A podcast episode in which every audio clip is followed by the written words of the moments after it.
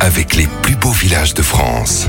Détour au sein de ce qui est pour moi le paradis sur Terre avec Voine Gouvernel. Bonjour. Bonjour Giovanni. Ça y est, c'est sans doute la saison idéale pour s'envoler vers la Corse. Exactement, et nous survolons plus particulièrement le golfe de Porto pour vous faire découvrir le village de Piana. C'est donc une pépite du sud Corse, mais alors pourquoi c'est l'un des plus beaux villages de France? Piana est réputé pour ses fameuses calanques ou calanches en Corse, ces impressionnantes falaises de granit rose qui se jettent dans la mer et qui sont classées au patrimoine mondial de l'UNESCO. Ces maisons blanches alignées en amphithéâtre amphithéâtre à 438 mètres d'altitude en surplomb du golfe de Porto sont des dalles de ruelles typiques des villages corses, en font une étape incontournable de l'île de Beauté. C'est probablement le nom du village qui témoigne le mieux de ses origines romaines. Et oui, puisque Piana vient de planum, qui signifie surface plate, en référence au plateau sur lequel il s'est établi, étonnamment d'ailleurs hein, au regard du paysage accidenté qui l'entoure. Mais le village de Piana, tel qu'on peut le découvrir aujourd'hui, est le fruit d'une reconstruction opérée à la fin du XVIIe siècle, soit deux siècles après que les Génois qui s'étaient emparés des lieux eurent détruit le château et massacré ou expulsé une partie de la population, laissant le village à l'abandon. Les principaux lieux emblématiques du patrimoine bâti de Piana sont souvent des édifices religieux. Et nous commençons par l'église Sainte-Marie. Oui, au centre du village, cette église des 18e et 19e siècles, avec son clocher carré et de style baroque. Elle présente une jolie porte en bois polychrome et renferme de belles fresques et médaillons peints de Paul Mathieu Novellini. Il y a également ces deux chapelles à retrouver. La chapelle Sainte-Lucie, ouverte en saison estivale, elle est situé dans le hameau de Vistal, d'où l'on profite d'un magnifique panorama sur le golfe de Porto et abrite de belles fresques de style byzantin. Il y a également la chapelle Saint-Pierre et Saint-Paul, qui est en fait euh, l'ancienne église de Piana et qui a été entièrement restaurée l'an passé. Et bien sûr, emblématique de la région,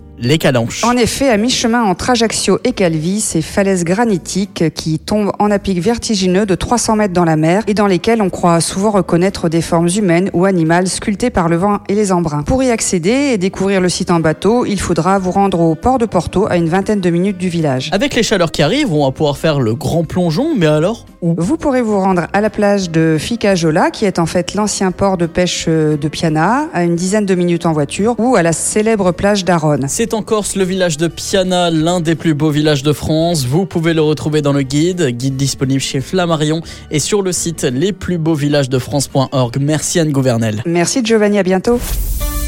Retrouvez toutes les chroniques de Sanef 177 sur sanef177.com.